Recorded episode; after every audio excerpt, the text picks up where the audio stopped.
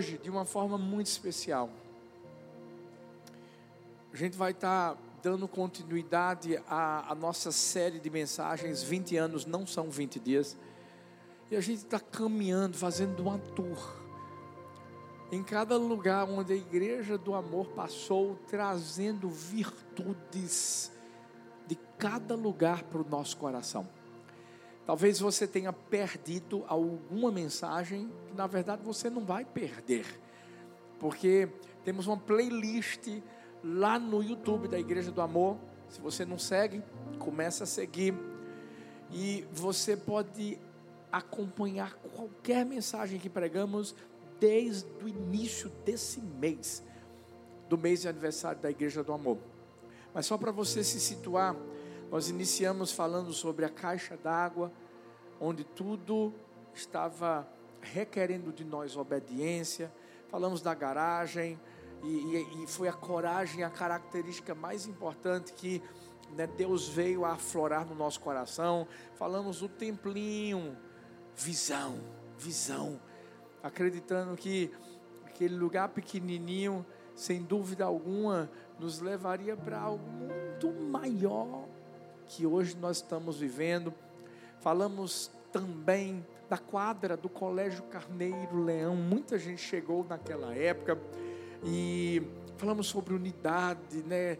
Guardiões do tempo, todo mundo juntos ali, tendo que botar telão, tendo que botar som, tendo que botar um bocado de coisa, mas todo mundo vivendo essa unidade. Falamos também sobre a associação a quadro, onde não tinha teto, não tinha nada, mas tinha fé no nosso coração. Oramos para que não chovesse e Deus fez com que a gente passasse meses ali e não choveu. E hoje nós estaremos falando sobre um lugar muito especial.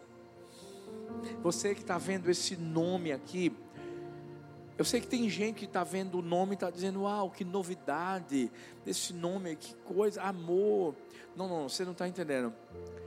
Esse nome era o nome que a gente colocava lá, onde era? No alta unção. Quem lembra daqueles paletes, dos paletes? Eita glória. Na verdade, o alta unção foi um local onde muita persistência, muita perseverança teve que ser encontrada no coração de toda a igreja do amor. Por quê, pastor? Ah, Para você entender, por que era alta unção? Porque era uma casa de shows de brega chamada Altas Horas. Aí eu disse assim, gente, a gente não vai deixar esse nome altas horas. Não, é o seguinte, se eram altas horas, agora vai se tornar alta unção. Porque a unção do alto vai ser tão alta que quando a pessoa chegar aqui nesse lugar, acabou. Se Deus vai pegar ela, puf, de cheio. E foi isso que aconteceu. Com certeza. E porque a gente teve que ser perseverante? Porque algumas situações foram vividas lá que muita gente que chegou nessa época vai se lembrar. A dança das cadeiras.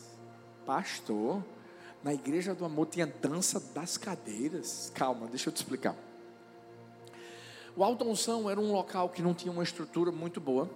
Por mais que a gente tenha tentado ajeitar de um lado, ajeitar do outro, hein, Robertão?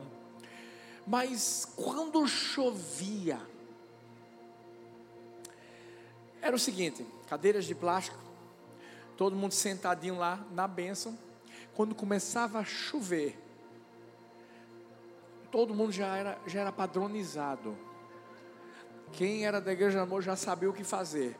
O pessoal da frente já começava assim, ó. A, não saía do lugar, era só assim, ó. Se arrastar na cadeirinha Agora imagina aí milhares de pessoas se arrastando na cadeira, o barulho que fazia era o que? Era a dança das cadeiras. Eu já estava acostumado, mas imagina, pastor Luciano Subirá indo pregar lá na igreja do amor, naquele momento maravilhoso, ele falando na unção, de repente começa a chover, e o que é que acontece? Todo mundo. Aí, o que é que está acontecendo aqui, gente? Mas não era só isso, não. Vamos lembrar um pouquinho mais. Decolar, o nosso decolar naquela época, por mais que a gente sempre teve um coração de fazer uma estrutura boa, é, é era, eram, eram camarotes abertos e a gente fechou com é, gesso, mas só que tinha um problema, não tinha como fechar as salinhas. Ou seja, é, eram, eram divisores praticamente, é, é, é, murinhos pequenininhos que dividiam uma sala da outra. E aí o que, que acontecia? Era uma brigalhada só, brigalhada na igreja do amor, pastor, calma. No momento em que eu estava pregando, era o mesmo momento em que os professores estavam dando aula e o mesmo momento em que a criançada tentava participar. Ou seja, era um professor tentando falar mais alto do que o outro, e na verdade não só do que o outro, do que eu, porque eu estava pregando. Mas não era só isso, não. Tem mais, pastor, tem. Você olha o que a gente vive hoje, mas não sabe o que a gente viveu lá atrás. Mas o que eu mais quero mostrar para mim, para você, é a persistência é a perseverança de acreditar que tudo pode melhorar. A comunicação, o pessoal da mídia trabalhava numa salinha, que na verdade a salinha é, não tinha teto. Era uma situação muito celestial na mídia. A criatividade, as ideias do céu, elas fluíam de uma forma livre. Mas ninguém nunca desistiu de fazer nada. Por mais que chovesse,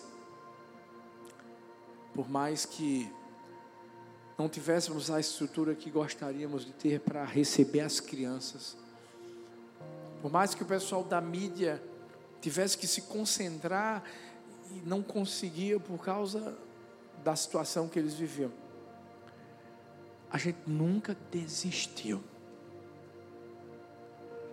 de acreditar que havia algo maior que Deus estaria fazendo. Você já parou para pensar que hoje é muito fácil desistir, é muito fácil abandonar sonhos, tomar decisões de parar no meio do caminho. Você já parou para pensar que essa é uma estratégia do diabo? Vamos ver o que nós vivemos nos dias de hoje. O pessoal hoje casa e quer se separar por qualquer coisa. Não há compatibilidade de gênios. Vamos se separar. Como assim? Sabe, as pessoas por fracassarem, talvez numa batalha, já entrega uma guerra. Ah, tentei passar no concurso, não passei, vou desistir. Eu sempre percebo que essa é uma estratégia do diabo para impedir que continuemos avançando, indo em frente e chegando onde Deus preparou para mim, para você. Se o diabo tentou fazer Jesus parar, pode ter certeza que ele vai tentar a mim, a você. Mas Jesus não parou. E eu e você também não vamos parar. Nós não vamos desistir. Ei, nós temos que pegar essa esse verbo desistir. Temos que deixar de lado e temos que trocá-lo pelo verbo persistir, acreditando, ei, ei, nós vamos chegar lá. Fala para o seu irmão assim: a gente vai chegar lá. Fala para o outro aí: a gente vai chegar lá. Ó, não esquece o que você falou para ele, porque a gente vai subir o monte juntos até chegar lá.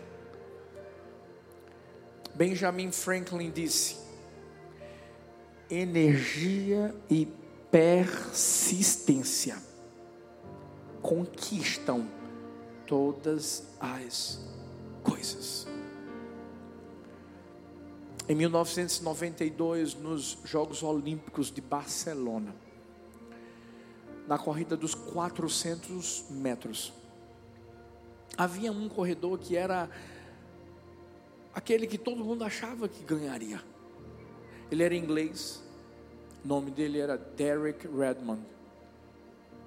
Ele estava preparado para correr, e no momento em que começou a corrida, ele acabou lesionando um tendão. Ele que estava na frente, foi ficando para trás. Ele tentava esboçar algum tipo de reação, mas ele não conseguia porque a dor era insuportável. Mas Derek persistiu. Ele mancando tentou correr para chegar até a linha de chegada.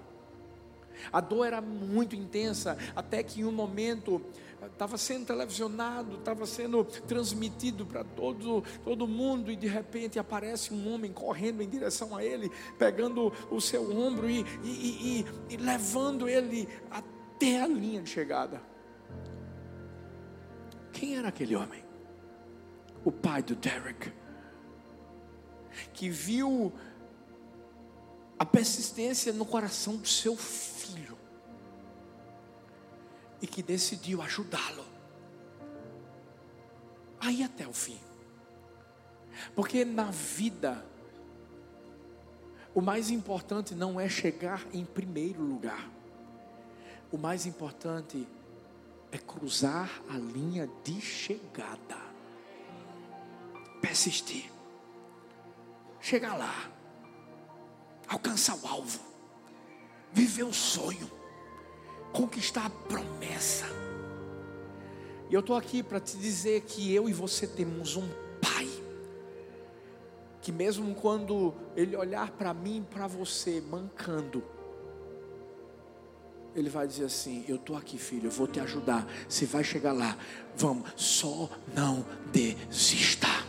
Só não desista. Só não Resista. Hoje eu quero trazer três lições que a gente pode aprender com a persistência. A primeira delas,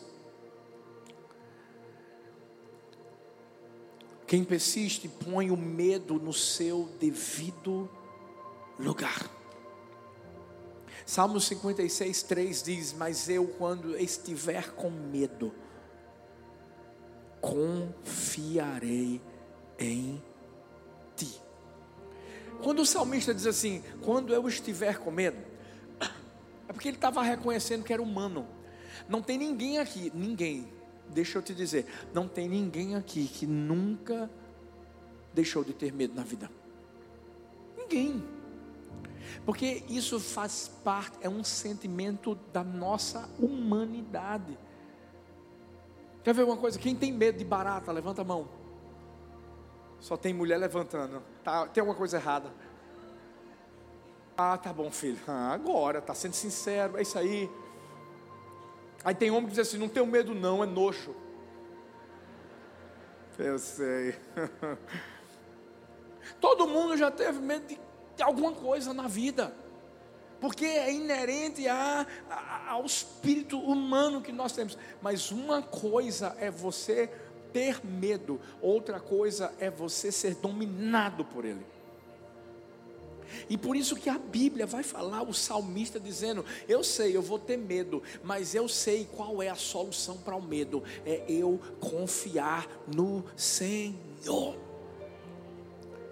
Essa palavra confiar, confiança, Literalmente ela significa agarrar-se, agarrar-se a qualquer coisa. É como se você se abraçasse a algo no momento do medo.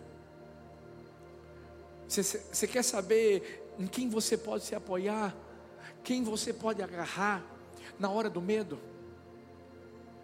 Jesus. A Bíblia fala que Pedro, ele, ele, ele, ele vê Jesus caminhando sobre as águas e os seus amigos, discípulos, começam a gritar que era um fantasma. Você já parou para pensar que algumas vezes a gente acaba sentindo medo, não porque a gente está com medo, mas porque tem gente que está com medo e coloca medo na gente? Por isso, vai uma dica: cuidado com quem você está andando também. Cuidado com o que você ouve também das pessoas. Pastor, mas assim, é alguém da igreja. Mas deixa eu te falar uma coisa: eram os discípulos. E a gente tem que ter cuidado. Obviamente que o coração de todos os discípulos estava sendo ali tratado, preparado, aperfeiçoado. Mas e se Pedro tivesse dado ouvido aos discípulos? Ele não tinha ido caminhar sobre as águas. Ah, tá bom, pastor, beleza. Então, a gente vai encontrar Pedro confiando em Jesus. Isso mesmo, porque Pedro vai dizer assim: Senhor, se é o Senhor mesmo, deixe-me ter contigo. E a única forma de ter com Jesus era o quê? Andando sobre as águas. E Jesus diz: Vem. Pedro sai do barco, começa a caminhar, mostrando que estava confiando em Deus. Aí você que conhece a história diz assim: É, pastor, mas aí o que é que acontece? Pedro começa a afundar porque ele teve medo das ondas. Lembra? Lembro. Então, é, é um medroso? Não, não. Porque na minha vida e na sua vida é assim, ó. A gente vai começar a caminhar sobre as águas confiando em Deus. O diabo vai tentar fazer a gente ter medo. E essa é a hora que a gente tem que fazer o que Pedro fez. Pedro não afundou, Pedro persistiu, porque Pedro clamou por Jesus. E quando clamou por Jesus, quem é que estava lá para estender a mão? Jesus. Jesus o levantou e o levou de volta para o barco. O problema é que tem gente que já começou na vida, eita, estou confiando em Deus, vai dar certo, o Senhor vai fazer. Aí o que é que veio? Veio o medo, porque vai vir. Você começou a afundar. E aí foi a hora que você disse assim: ah, não, agora não vai dar mesmo, não, porque antes eu confiei em Deus, caminhei um pouquinho, mas agora eu estou afundando. Será que Deus vai, vai me ouvir? Será que Deus vai me ajudar de novo? Claro que vai. Só falta você clamar. Porque na vida é assim. Às vezes a gente tem altos e baixos. Mas o mais importante é nunca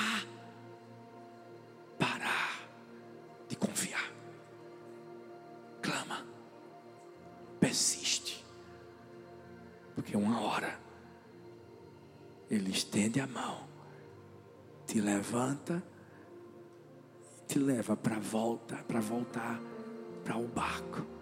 Nesses 20 anos foi assim. Foi, foi. Caminhávamos bem, glória, glória, glória, glória. Daqui a pouco parecia que ia afundar. Sai da quadra. Eita, vamos afundar. Não, não, não, não, não era afundar, não. Era Deus querendo que a gente clamasse. E a gente, Deus estendia a mão, levantava, vem meu filho, já tem outra quadra para vocês aí. Glória a Deus. Tantas situações.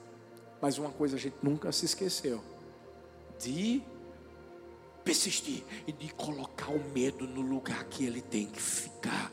O medo tem que ficar debaixo dos nossos pés, porque dentro do nosso coração fica aquele que nos conduz sempre em triunfo: Jesus.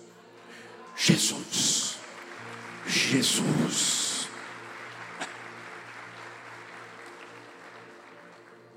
Ele vai sempre estar comigo e com você.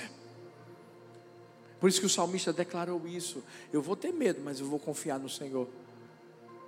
Quando a gente vai para um outro salmo, Salmo 23, a Bíblia diz: Ainda que eu ande pelo vale da sombra da morte, não temerei mal algum, porque tu estás comigo.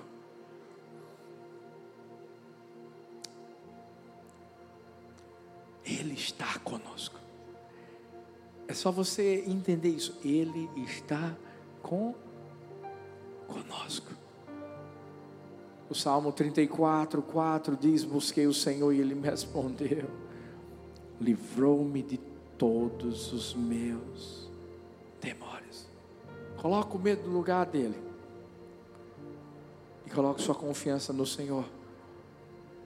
Você nunca vai desistir. Você nunca vai parar.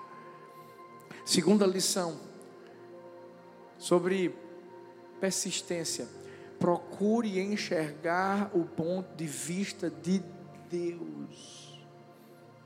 1 Samuel 16, 7 fala: O Senhor, contudo, disse a Samuel: Não considere a sua aparência nem a sua altura, pois eu o rejeitei. O Senhor não vê como o homem, o homem vê a aparência, mas o Senhor vê o coração. Já parou para pensar que nós, seres humanos, somos muito tendenciosos? Porque na nossa humanidade, nós costumamos apenas focar no que os nossos olhos físicos enxergam. Por isso que às vezes a gente julga. Aqui, por exemplo, o profeta Samuel está indo à casa de Jessé para consagrar um de seus filhos. Samuel sabia qual era? Não. Diferentemente da primeira vez em que ele ungiu o primeiro rei de Israel, Saul, Samuel sabia quem Saul era. Saul teria um encontro com Samuel. Deus mostrou para Samuel como seria Saul, um cara bonito, um cara né, forte. Mas nessa segunda vez, Deus não disse quem Davi seria. Samuel chega na casa de Jessé e quando ele olha para Eliabe, o filho mais velho de Jessé, ele já diz logo, meu Deus, eu estou diante do rei. Por quê? Porque Eliabe era forte. Eliabe tinha praticamente, vamos lá, a mesma aparência de Saul. Então, na visão humana de Samuel, era ele. E não era, por quê? Porque Deus vê o coração, enquanto o homem vê o exterior, vê o físico. Peraí, peraí. É mais ou menos dessa forma. No que diz respeito a persistir. Quando a gente persiste, nós estamos focados em olhar os obstáculos, as dificuldades e qualquer outra coisa que apareça na frente do nosso caminho do ponto de vista de Deus, não do nosso. Ei, porque senão nós vamos ter medo, porque senão nós vamos desistir, porque senão nós vamos nos desesperar. O profeta Elias sendo perseguido, um exército inimigo cercou Elias e o seu servo. Quando o servo de Elias olhou e, viu os montes cercados pelos inimigos do exército, ei, deixa eu te falar. Ele se desesperou, ele teve medo. Ele foi ali e disse: Meu Deus, vamos morrer agora. Eita, carros, cavaleiros, o povo vai matar a gente. E Elias tranquilo. Porque Elias estava tranquilo. Sabe por quê? Porque Elias não via do ponto de vista do servo, via do ponto de vista de Deus. Por isso que Elias diz assim: Deus, abre os olhos dele. Abre. Para ele poder enxergar aquilo que eu consigo enxergar. E quando os olhos do servo de Elias foi aberto, ele pôde contemplar que o exército que era a favor de Elias era muito maior do que o que era contra. Porque o exército era de Deus. Sabe qual é a minha oração hoje? Deus, abre os olhos. Abre os olhos daqueles que se encontram aqui e que tem visto a, a vida do ponto de vista humano.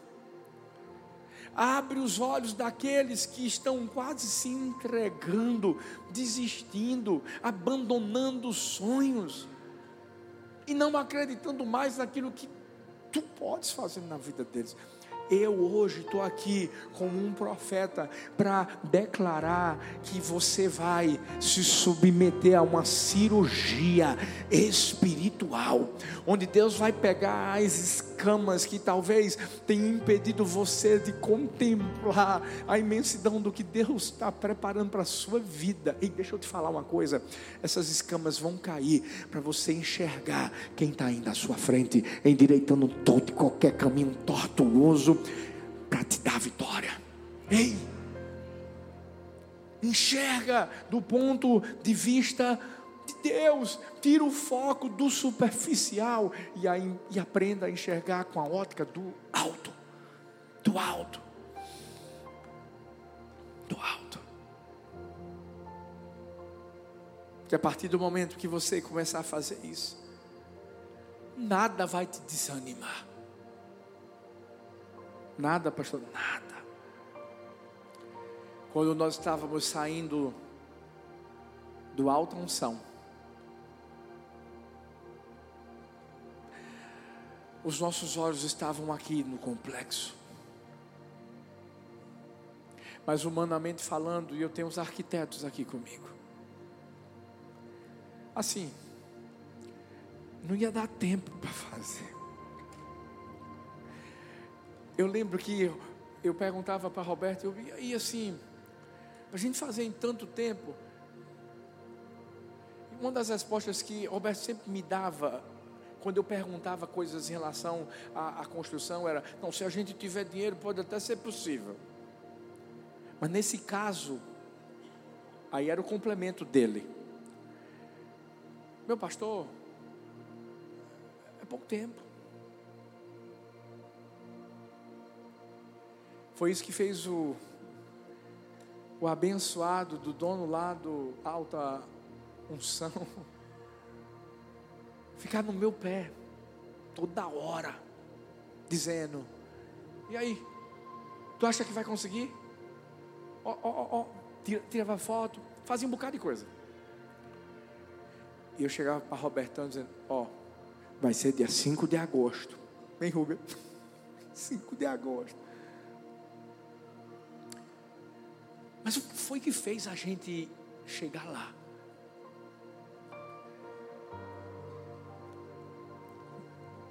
Eu fechava meus olhos. Lá no salão de festas do antigo prédio onde eu morava. Eu não enxergava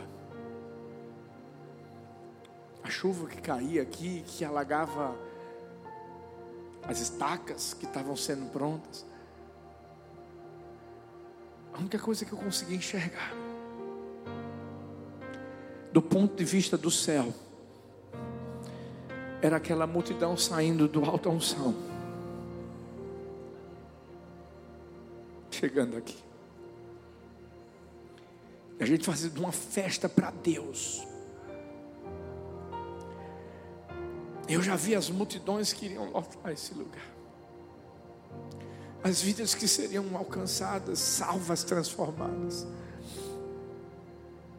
Porque eu aprendi a enxergar de olhos fechados.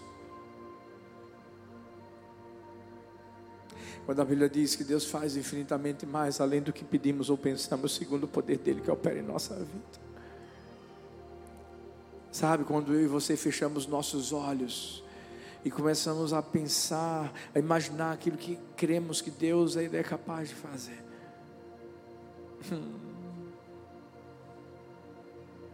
O nosso pensamento é a visão do coração.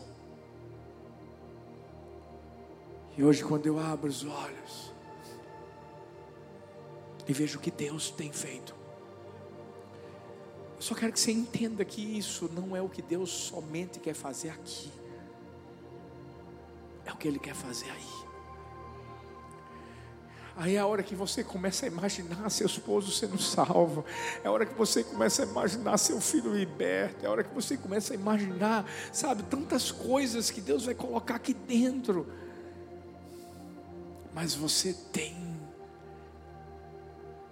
que se basear no ponto de vista do céu, não no seu ponto de vista. O seu ponto de vista é diferente do ponto de vista do céu. É só trocar a fonética. Seu e céu. O céu é melhor do que o seu. Fala para a pessoa que está aí perto de você, diz assim: o céu é melhor do que o seu. Fala para o outro aí: o céu é melhor do que o seu. E finalmente, para não desistir, para persistir, aprenda uma coisa: a ser perseverante em tudo. Em tudo, pastor, só em tudo. Em tudo. No passado, no presente, no futuro, no porvir. Como Paulo fala em Filipenses 3, 13, 14, irmãos, não penso que eu mesmo já o tenha alcançado, mas uma coisa faço, esquecendo-me das coisas que ficaram para trás e avançando para as que estão adiante, prossigo para o alvo, a fim de ganhar o prêmio do chamado celestial de Deus em Cristo Jesus. Escuta isso. As situações do passado não podem ser uma corda que nos amarra, mas devem ser como uma flecha dentro de um arco que vai nos lançar para vivermos um futuro extraordinário. Muitas pessoas se prendem ao passado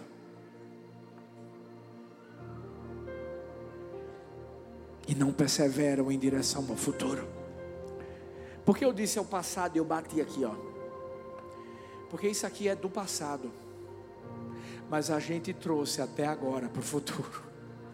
Porque senão a gente ia estar tá lá no alta unção até hoje. Paletezinho, ventilador no, no, no, no do lado, é, é, é, nome amor,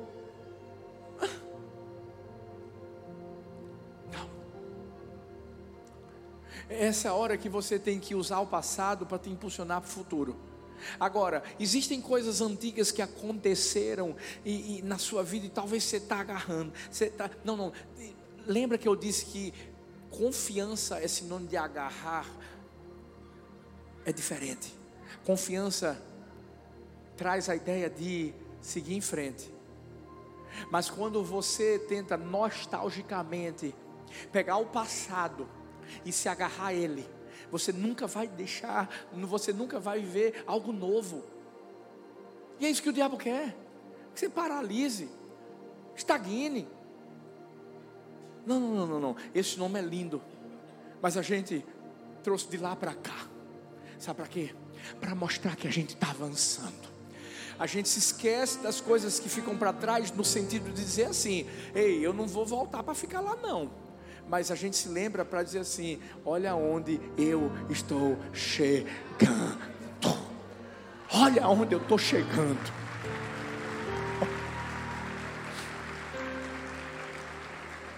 Por isso que você tem que perseverar em tudo, persevera na vida, na sua vida, esse dom precioso que Deus te deu. Sabe, se você chegou aqui, o diabo dizendo assim: acaba com tua vida, acaba com tua vida. Hoje, é, em nome de Jesus, Deus é que vai acabar com o diabo, para que você saia daqui com vida e vida em abundância. Ei, é perseverar em tudo, é perseverar na família. Bora, bora lutar. A gente está vendo o que o diabo está tentando fazer contra os, os lares, contra as famílias. Não, não, não. A gente vai lutar, a gente vai perseverar. Tem, tem, tem uma bênção sobre o seu lar. Ei, persevera nos sonhos que Deus trouxe ao seu coração. Persevera em tudo. Não desiste. Sabe por quê?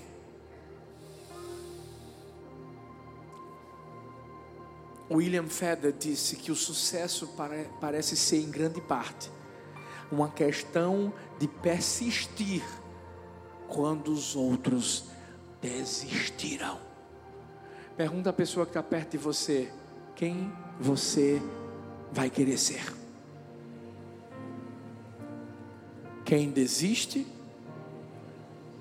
ou quem persiste? Pergunta para outra pessoa: quem você vai querer ser? Quem desiste ou quem persiste? Eu quero que fique em pé só quem vai persistir. Bora celebrar então. Celebra.